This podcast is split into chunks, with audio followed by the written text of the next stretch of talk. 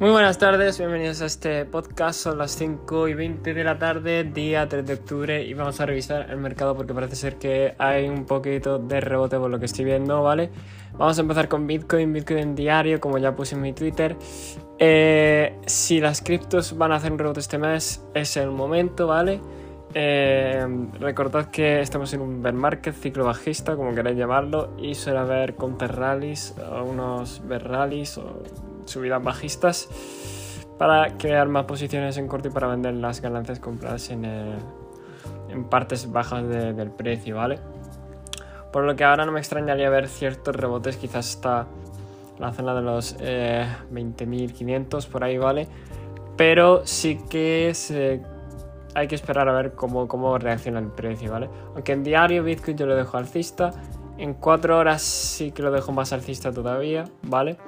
Eh, pero tiene una resistencia importante, la resistencia de los 19.600, es una que siempre ha tocado y la ha rechazado, así que a no saber cómo reacciona ante esa zona por ahora, eh, tiene que llegar a ella. Pasamos al resto de las criptos. Em, la mayoría en verde por el impulso, por este impulso alcista que estamos teniendo ahora de, Bitcoin, ¿vale? La mayoría sí que sí que se ven en positivo, las shitcoins de la misma manera y Ethereum de la misma manera.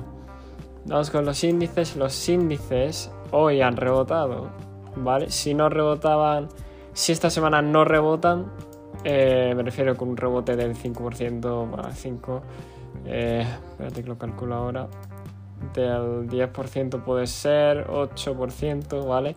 Ese se vendría bien, pero hay que, hay que seguir viendo, ¿vale? Porque una vela verde no define un movimiento entero tanto el Nasdaq como el SP500, ¿vale? Los dos siguen teniendo fuerza bajista, pero hoy tenemos vela verde, hoy día lunes y justo después de, los, de la apertura americana, así que eh, vamos a ver cómo va el tema.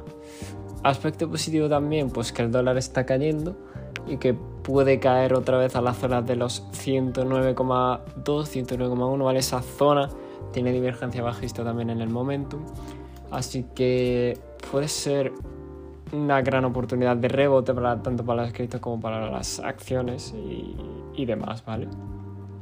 Así que por esa parte está bastante bien. Ese sería el caso de rebote que estaba comentando durante todo el stream. Perdón, el stream, perdón. Durante todo el podcast.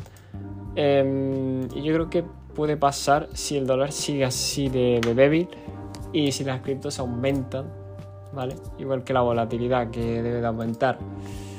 En fin, eh, sinceramente no hay mucho más que comentar.